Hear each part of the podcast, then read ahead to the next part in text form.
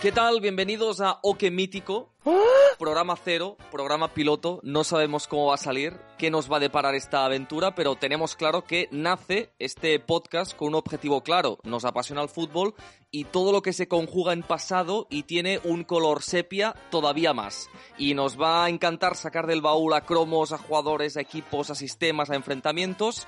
Y qué mejor que hacerlo con el gran Alberto López. Hola Alberto, ¿qué tal? Muy buenas. ¿Estás seguro, no, Fermín? Estoy seguro de darle al play, de empezar a grabar y de ver qué sale. Y... Vale. Pero no, no, la, tú eres una, una seguridad total y eres una enciclopedia, o sea que esto nos va, yo creo que nos va a entretener y nos va a divertir, que es lo importante.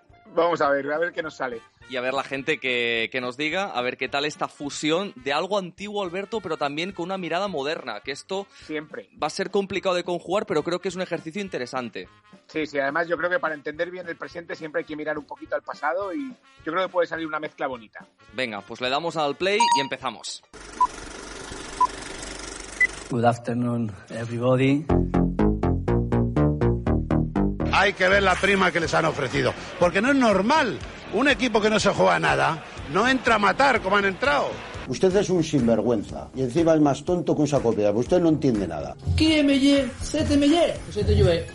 Ah, si el MP repos parce qu'il est avec la cam et l'autre, eh, il va jouer. It's difficult in a moment con the two ones, two one on the goal of uh, the the city.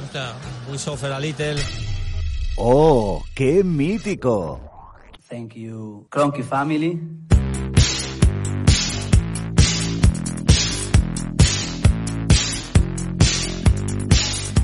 Bueno, Alberto, para, para este primer programa, para este podcast número cero de Oque Mítico, em, ¿qué hemos preparado? ¿Qué, qué tenemos para, para nuestros oyentes? Bueno, vamos a retroceder y vamos a recordar el primer partido que te acuerdas tú y del primer partido que me acuerdo yo. Creo que es bonito. O sea, el primer partido que nos marca, digamos. Exactamente. Yo, o sea, yo en concreto he elegido el primer partido del que tengo recuerdos propios con cierta nitidez.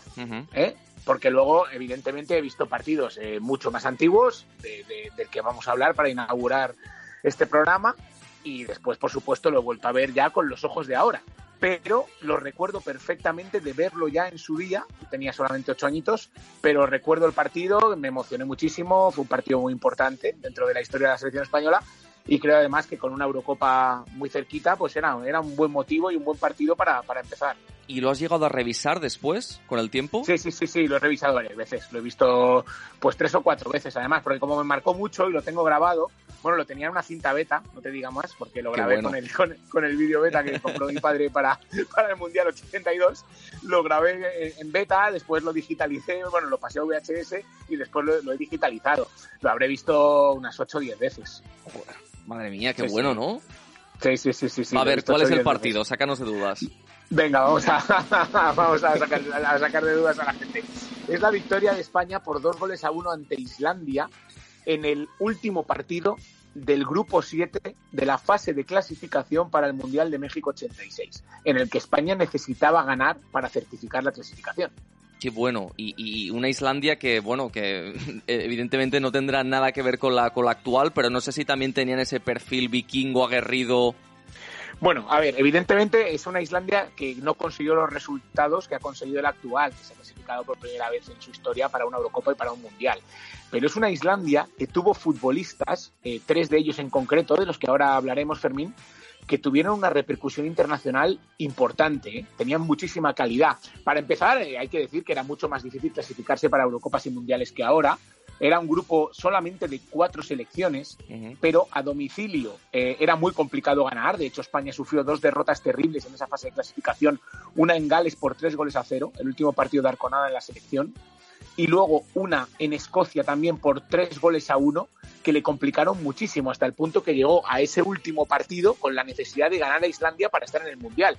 Estamos hablando del 25 de septiembre de- del año 85. Pocos días después, Fermín, eh, para darle un poquito de contexto, de un terremoto terrible en México, donde fallecieron muchísimas personas y que, y que estuvo a punto de, de- hacer peligrar el Mundial, de hacer peligrar la celebración del Campeonato del Mundo en México, en un terremoto terrible en el DF, y España se plantó con la necesidad en el Benito Villamarín de ganar a Islandia. El Benito Villamarín en aquellos años era el estadio de las gestas de la selección. Eh, se había, allí se produjo el 12-1 a Malta en la clasificación para la Eurocopa de- del 84. Mítico. Y llegaba a Islandia, que nos lo había puesto muy difícil eh, pocos meses antes. Eh, ganamos allí por un gol a dos en el mes de junio, con goles de Sarabia y de Marcos. En el último partido de Carlos Santillana como internacional, estamos hablando de una fase de clasificación histórica por muchos motivos. Y de aquella Islandia me quedo con tres futbolistas principalmente. Arnor Gudjonsen, el padre de Eidur Gudjonsen. Claro, este apellido me después- sonaba.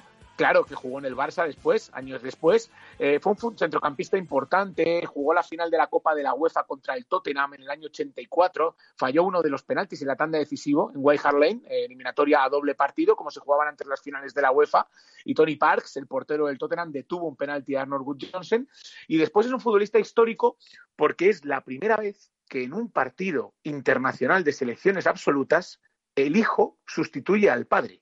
Estamos hablando del 24 de abril del 96, partido entre Islandia y Estonia, y Eidur, de 17 años, sustituyó a Arnold, de 34. Að því er bestur vita hafa feðgar ekki áður leikið sama landsleikin í knaspinu en það gerðist í Tallinn í dag. Ekki kom þó að því að þeir Arnór og Eiður Smári leikju saman, heldur leisti Eiður Smári föður sín af á vellinum og leik þar með fyrsta landsleik sinn. Come to be a reality and uh, I think it's fantastic.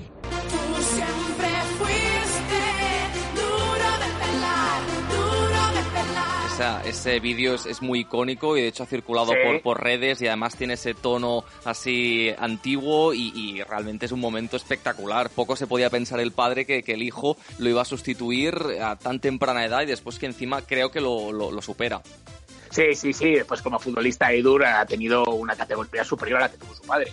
Luego había otro futbolista en aquella selección, un zurdo, que a mí particularmente me gustaba muchísimo, Asgeir Sigurvinsson, mediapunta, zurdo, que llegó a la Bundesliga muy joven, a, a los 25 años para jugar en el Bayern de Múnich, destacó muchísimo en todo un Bayern de Múnich, le firmó el Stuttgart a la temporada siguiente y estuvo ocho años en el Stuttgart y eh, probablemente el partido más recordado y por el que a alguno de nuestros oyentes, si no son tan jóvenes, le, le sonará, fue aquella final de la Copa de la UEFA ante el Nápoles de Maradona. Aquella bueno. final a doble partido del año 89, zurdo de mucha calidad, de muy buen golpeo de balón y que, que hizo carrera en la Bundesliga, eh, futbolista que rozaba los 8 o 10 goles por temporada y centrocampista que, que en aquellos momentos era muy importante en, en el fútbol islandés.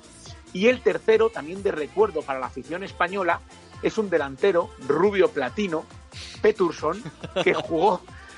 Es que llama la atención, ¿eh? Con Llama esa descripción solo puede ser eh, bueno y resultante. ¿Eh? O sea, o sea, de verdad que llamaba la atención la cabellera rubia de Peturson.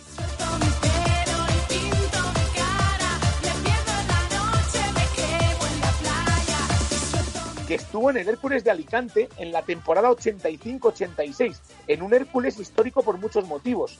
Compartía delantera con un tal Mario Alberto Kempes. ¡Uh, qué mítico! ¡Oh, qué mítico! ¿eh? Con un tal Mario Alberto Kempes. O sea, Peterson después- Kempes era la pareja del Hércules. Peterson Kempes en la temporada 85-86 en un Hércules que descendió a segunda división.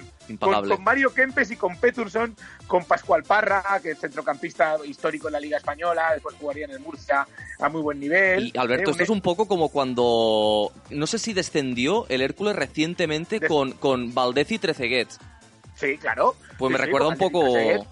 Sí, sí, la verdad es que el Hércules ha tenido participaciones en primera efímeras. Recuerdo que el Hércules eh, ha protagonizado episodios curiosos en la historia de la Liga Española. En la 96-97, la temporada que el Barça de Bobby Robson gana todo menos la Liga, Sí, con la Ronaldo. Liga se les exactamente con Ronaldo Nazario, la Liga se le escapa en dos derrotas ante el Hércules. Una en casa en el Camp Nou con goles de Ernesto Rodríguez, que se hizo famosísimo, un delantero centro que tenía el Hércules, Mm. y después en el Rico Pérez en las últimas jornadas de campeonato, no recuerdo ahora en qué jornada, perdió, se le escapó al Barça en un partido incomprensible y después el Madrid de Fabio Capello se proclamaría campeón la jornada siguiente ganando el Atlético de Madrid en el Bernabéu. O sea que el Hércules al final ha protagonizado historias curiosas y una de esas es ese temporada 85-86 se había salvado la temporada anterior con una victoria en el Bernabéu tres días antes de jugar el Madrid la final de la UEFA del 85 ante el Videoton y la temporada siguiente desciende jugando arriba con Peterson y con Kempes.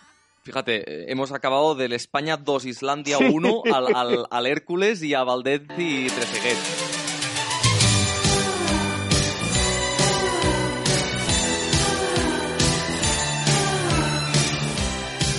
de esa España. Alberto, eh, ¿qué te llamaba la atención? Porque estoy viendo la ficha, a priori un 4-4-2, con Butragueño arriba y Goicoechea de central, Camacho lateral izquierdo, ¿no? Sí, la alineación, si quieres, la repasamos. Zubizarreta en la puerta, Gerardo lateral derecho, Gerardo Miranda, lateral del Barcelona. Nacido en Mauritania. Exactamente, exactamente. Luego, el- el- luego jugaría en la, en la Unión Deportiva Las Palmas. Zubi el portero todavía en el Atleti de Bilbao. La pareja de centrales, para mí, la mejor que tuvo la selección española en la década de los 80. Antonio Maceda, perfil derecho, Andoni Goicoechea, perfil izquierdo. Lateral izquierdo, José Antonio Camacho. Centro del campo, Ricardo Gallego, centrocampista de muchísima calidad, muy poco recordado para lo bueno que fue. Víctor Muñoz, un todoterreno, futbolista del Barça, que devoraba metros y metros del terreno de juego. Rafa Gordillo, banda izquierda. En aquel partido, Rojo, jugador del Barça, banda derecha. Y arriba, Emilio Butragueño y el Poli Rincón. No está mal, y después veo que salieron Marcos Alonso y Julio Sí. Alberto, y el el seleccionador Pichón, era el mitiquísimo Alonso, sí. Miguel Muñoz. Sí, Julio Alberto estaba tocado porque Julio Alberto era titular indiscutible en, aquel equipo. En el Mundial jugaría por delante de Camacho, como extremo izquierdo, porque Gordillo se lesionó en el partido ante Irlanda del Norte y, y después tuvo que jugar Julio Alberto por delante. Pero Julio Alberto estaba a un nivel extraordinario en el Barcelona. Era una España que era una mezcla de veteranía y juventud. Eh, Miguel Muñoz llega al banquillo después del fracaso de España en el Mundial 82. Entonces eh, afronta una reju- eh, el re- la- por necesidad rejuvenece la selección. Eh, solamente creo que ahora hablo de memoria, solo son cinco futbolistas los que sobreviven a, a la convocatoria del Mundial de Santa María y va introduciendo Sabia Nueva. Y entonces, las- para mí, hay dos selecciones españolas, quitando las del ciclo ganador, que, que merecieron algo más.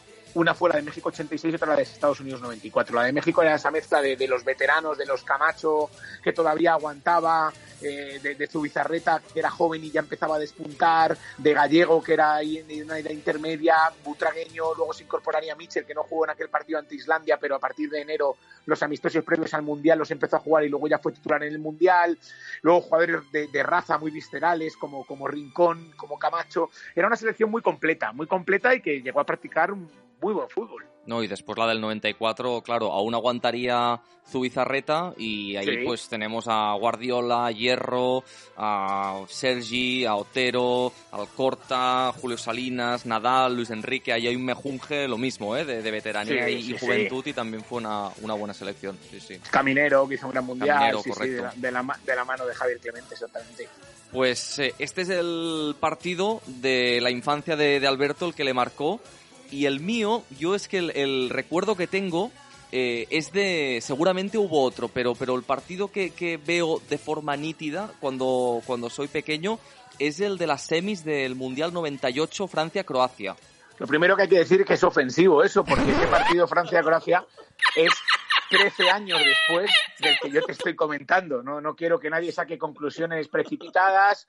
Para mí es terriblemente ofensivo el partido que has elegido. Dicho esto, me parece, me parece un partidazo y no, no te lo voy a tener en cuenta. Es que fíjate, hay otro que, que, que lo tengo muy, muy difuso, que era un- una goleada que el Barça le endosó al Logroñés. Lo que pasa es que lo tengo muy difuso porque creo que lo estaba oyendo por la radio, pero me iba de camino al hospital porque tenía una salmonelosis. Entonces, de ese, ese lo tengo como grabado, que, que fue un espectáculo de goles del Barça, pero claro, no tengo ningún recuerdo así futbolístico.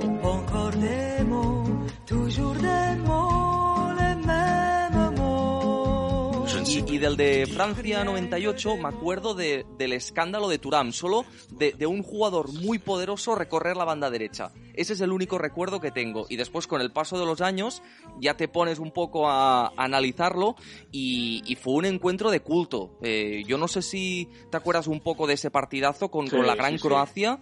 Y, y realmente tiene muchos detalles tácticos interesantes, eh, viéndolo con el paso del tiempo. Sí, lo recuerdo perfectamente. Una Francia con una mezcla de, de- de potencia y calidad, Sí. porque era un equipo físicamente exuberante. O sea, futbolistas como Desailly, el propio Thuram, Didier Deschamps, por lo que trabajaba en el centro del campo, Petit, Karembé, eh, el propio Zidane, que era calidad pura, pero todos físicamente futbolistas que impresionaban, ¿eh? en el terreno de juego tenían una presencia, abarcaban una cantidad de campo tremendo. Una selección que jugaba sin nueve, Fermín, sin un nueve de primerísimo nivel, Sí, porque, jugaba Guibarch, Claro, jugaba Gibarch y después, no, no, no quería decir jugaba, jugaba sin nueve en, en sentido despectivo, pero sin un nueve, sin un nueve del nivel que se presupone a la selección francesa y que había tenido hasta muy poquito antes con, con Jean-Pierre Papin o con, con Eric Cantona. Después, eh, un equipo que tenía unos jovencísimos Henry Trezeguet, que solían Mm. jugar en las segundas partes, 15, 20 minutitos por partido, y una Francia que además llegó al Mundial, recordarás, eh, con una polémica fortísima, porque la gente no quería a Imes Jacquet, que era el seleccionador, se negó a llevar a Cantona y a Ginola, había una polémica tremenda y, bueno, o sea, la verdad es que fue, fue tremenda la- la Francia multirracial que terminó ganando el campeonato del mundo y enfrente a una Croacia que, bueno, recordarás tú perfectamente. No, y, y fíjate que, que cuando se toman este tipo de decisiones tan trascendentales y a veces tan impopulares de, de prescindir de estrellas en pro del bloque, normalmente suele salir bien. Eh, son muy arriesgadas y en el momento son muy impopulares, pero, pero bueno, al final le dio rédito a Aime Jacquet que, que logró formar una, una mixtura de físico y talento muy, muy destacada. Y a mí esa Croacia me, me- me- me sorprendió mucho, porque ya presentaba matices tácticos y, y roles eh, muy, muy destacados. Mira, eh, repasamos el 11, es Ladic en portería, después jugaban con tres defensas atrás. Sí, eso es, tres centrales. Con Simic, Stimac y el jerarca Slaven Bilic. Entonces, carrilero zurdo Robert Jarni, ex del Sí. Betis, Las Palmas, etcétera, y Stanic por la banda derecha. Eso es. Y entonces el mediocentro más eh, pretoriano, el que mantenía más la posición, era Soldo. Sí. Y a su lado estaba Sanovic, que de este... Exactamente, es un zurdo, un zurdo de muchísima calidad que pasó por Mucha. la Liga Española también, al cosa Sanovic, jugador muy fino con la pierna izquierda, eso es. De hecho, pasó por el Valladolid, ¿no? Si no me equivoco. Por el Valladolid, eso es, eso es. Y después Boban por delante en plan playmaker, media punta, último pase, encima con recorrido, con movilidad, un escándalo. Y ese partido jugó el ex del Valencia Blaovic, pero Sí. porque no estaba Boxic.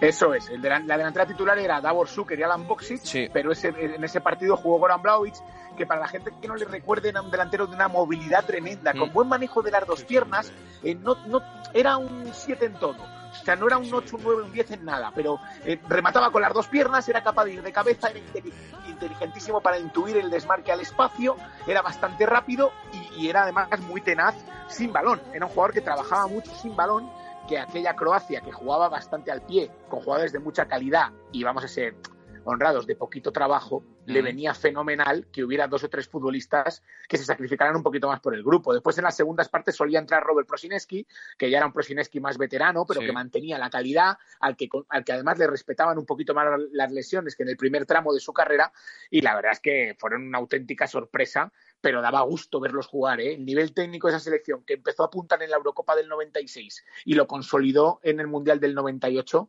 es, es probablemente no. Probablemente, a ver, a nivel de talento puro, para mí es la mejor selección croata de la historia. Luego esta última la ha superado porque alcanzó la final, pero aquella selección del 98 tenía mucho más talento que la de 2018. ¿eh?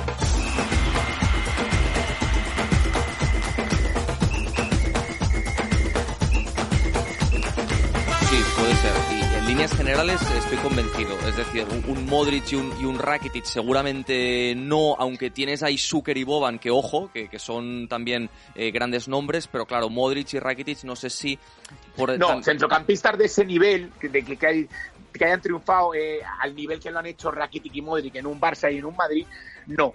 Pero el nivel técnico de Steve Match, que era un central zurdo que jugó en el Cádiz con una salida de balón extraordinaria, Mm. la capacidad de liderazgo de Slaven Bilic, es, es Bono Birsoldo a un nivel en el Stuttgart en la Bundesliga extraordinario, típico jugador capaz de jugar medio centro defensivo, hombre libre. Cuando, cuando todavía se jugaba un poquito con hombre libre, aunque en los 90 no son los 80, todavía había muchas selecciones que jugaban con dos centrales y un libre. Es Bono Boban triunfó en el Milan. Entonces, hay una similitud entre Boban Rakitic, ¿eh? Boban Modric. Yo Sí, creo sí, que hay una similitud. De hecho, el ídolo de Modric es Boban. No, no. O sea que al final, y Davor Zucker eh, fue el máximo goleador de aquel campeonato del mundo, eh, campeón de Europa con el Real Madrid. Al final, eh, ahí, ahí, ahí, ahí, eh, probablemente, claro, un jugador del nivel de Luka Modric no lo había, o de la repercusión mundial que ha tenido Luka Modric.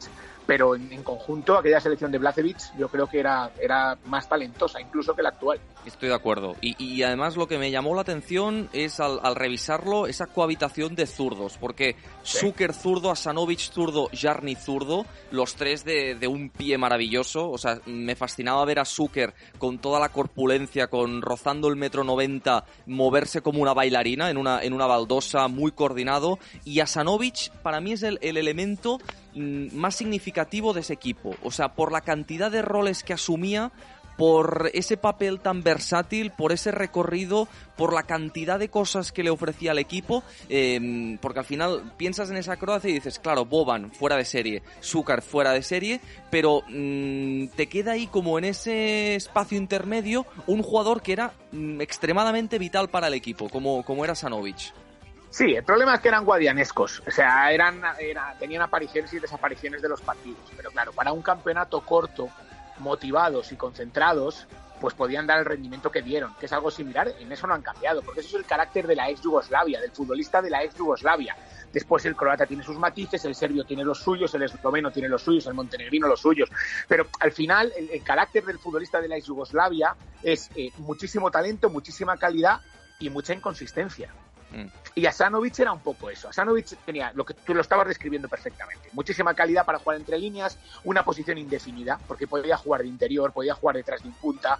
Si me apuras no era rápido, pero lo podías pegar a la banda izquierda. Lo que pasa es que ese equipo tenía muy marcado los carrileros, porque Mario Stanic, que luego jugó en el Sporting de Gijón, abarcaba toda la banda derecha y, y- y Robert Jarni, que Pura potencia, ¿eh? espectacular, pura potencia. Y luego Jarni un golpeo de balón extraordinario. ¿eh? Robert Jarni fue un futbolista fantástico. En el Real Madrid solamente estuvo una temporada porque además tenía que cohabitar con Roberto Carlos y claro, ahí no había hueco para los dos. De hecho, Hiddink se inventó un, se inventó un sistema para intentar ponerlos a los dos en los pocos meses que estuvo Gus Hiddink en el Madrid, que jugaba con tres centrales, Roberto Carlos de, de carrilero luego colocaba a Jarni un poquito más por dentro para intentar jugar con los dos, porque era una pena desaprovechar el talento de, de Robert Jarni. Pues esa, esa Croacia, ya te digo, que mm, aparte de la cohabitación de zurdos, también cómo se repartían el mantel era muy curioso, porque siempre había un equilibrio, o sea, todo estaba perfectamente eh, sincronizado. Si Stanic estiraba mucho, Soldo llegaba a la ayuda, Simic se abría un poco, que después jugó en el, en el Milan muchos años, y, y después lo mismo en izquierda. Si Jarni tiraba mucho, Asanovic iba más por dentro, se situaba a espalda de me- la línea rival Boban, eh, Zucker había una caída, pero Blaovic cargaba es decir, que todo, todo, todo, todo estaba perfectamente sincronizado y fue una gran Croacia que sucumbió ante ese 4-4-2 de, de Francia, un poco en rombo, con Zidane de media punta y Jorkaev acompañando a, a Givarch y con Petit y Karembe ahí trabajando lo que no estaba escrito y Turam que era ese elemento desequilibrante que, que llegaba con un poderío insultante y que después en el Barça claro, cuando llegó pensabas en ese Turán del 98 y al final era un central, pues que evidentemente tenía unas, unas limitaciones ya físicas evidentes.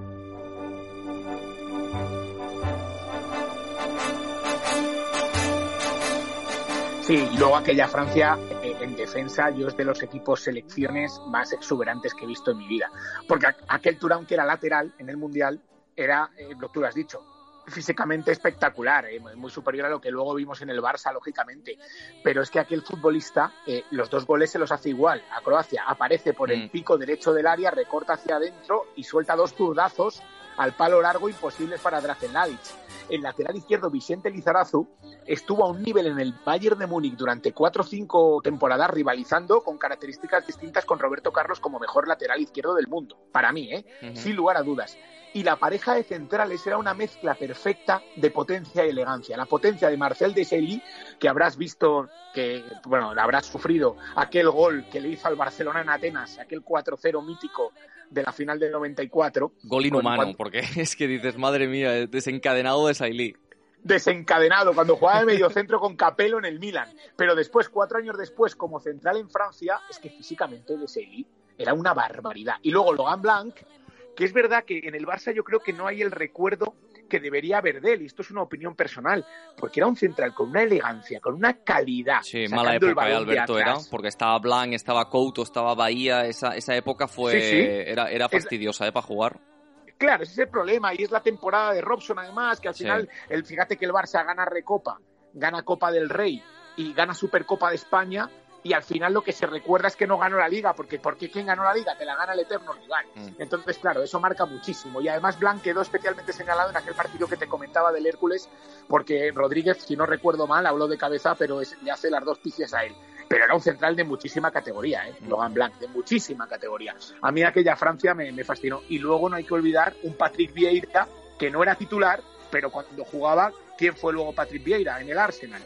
Y luego futbolistas, claro, y luego futbolistas de muchísimo trabajo que, que no tenían gran nombre ni cartel, pero eh, cuando entraba Lambo Gosian era un perro de presa, una especie de gachuso francés. Mítico.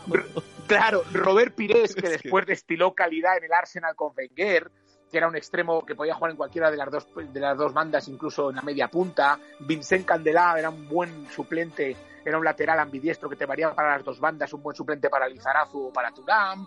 Eh, eran futbolistas complementarios que, que a Jaquet le venían fenomenal porque aceptaban el rol de suplente. En toda selección no puede haber 22 egos en un mundial. No, no. Entonces, ya- te basta el 6 o 7 y que el resto asuman un rol secundario. Esa Francia lo tenía y además todos, tú lo has dicho antes, lo has definido perfectamente.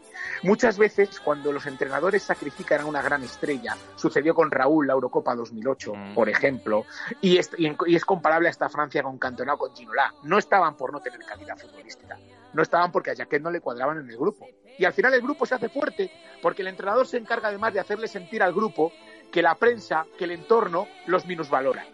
Y el futbolista se crece, y el futbolista se siente herido en su orgullo. Y eso al final muchas veces acaba repercutiendo en un rendimiento superior por- pese a no tener a los jugadores de más calidad.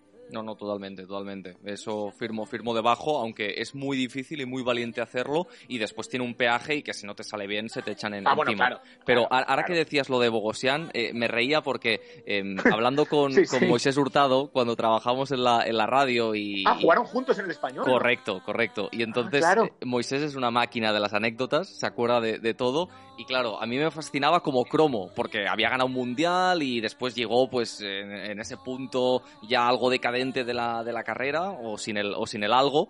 Pero, pero entonces lo, de Bogosén era bueno porque me contaba anécdotas que, que, claro, él se cuidaba mucho, era muy profesional y todo y no sé qué. Entonces, cuando veía a los compañeros comer postre, decía, no, no, esto no, no está bien. Y después eh, lo veías en otro momento y se estaba zampando pues un postre, un pastelito, un no sé qué, y decía, ¿sabes? Consejos doy que para mí no tengo. Y, y era curioso esto de, de Bogosian. Y de Sailly me lo encontré una vez en el Camp Nou.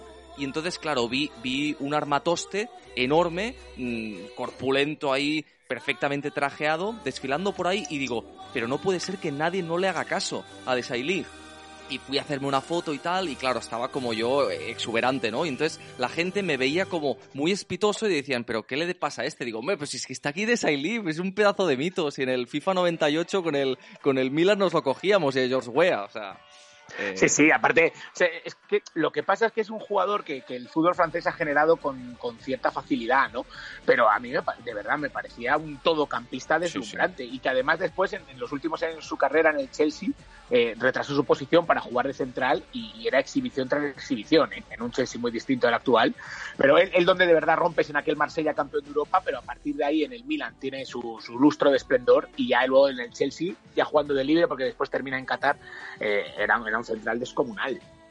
Pues eh, Alberto, mira, hemos ido de, de Maceda a Desailly, pasando por eh, Treceguet, eh, Valdez y eh, la melena ya- color ya- ya platino se de Ya se, ha Peterson. pasado, ya se ha pasado media horita. Ya se ha pasado media horita. Bueno, eh, bueno, cuando, cuando tuiteemos esto hay que poner el cromo de Peterson, ¿eh? me comprometo. vale. Para que la gente, para que la gente vea a qué me refiero, ¿eh? O sea, porque es que es impresionante. Para sacar del, del, del baúl estos cromos que siempre son, son interesantes. Y, y bueno, eh, esto ha sido el, el número cero. O sea que la semana que viene os emplazamos a, a otro que grabaremos dentro de, de poco y que podemos avanzar ligeramente que va a pivotar en torno a esos jugadores que de infancia nos marcaron y que evidentemente tienen perfil pelotero, como no puede ser de otra forma. Perfecto, pues aquí estaremos, a ver si, si gusta y la gente nos quiere aguantar una temporadita. Exacto, eso, eso será muy, muy buena señal. Bueno, Alberto, un placer, un fuerte abrazo. Igualmente, Fermín, abrazo grande. Hasta la próxima.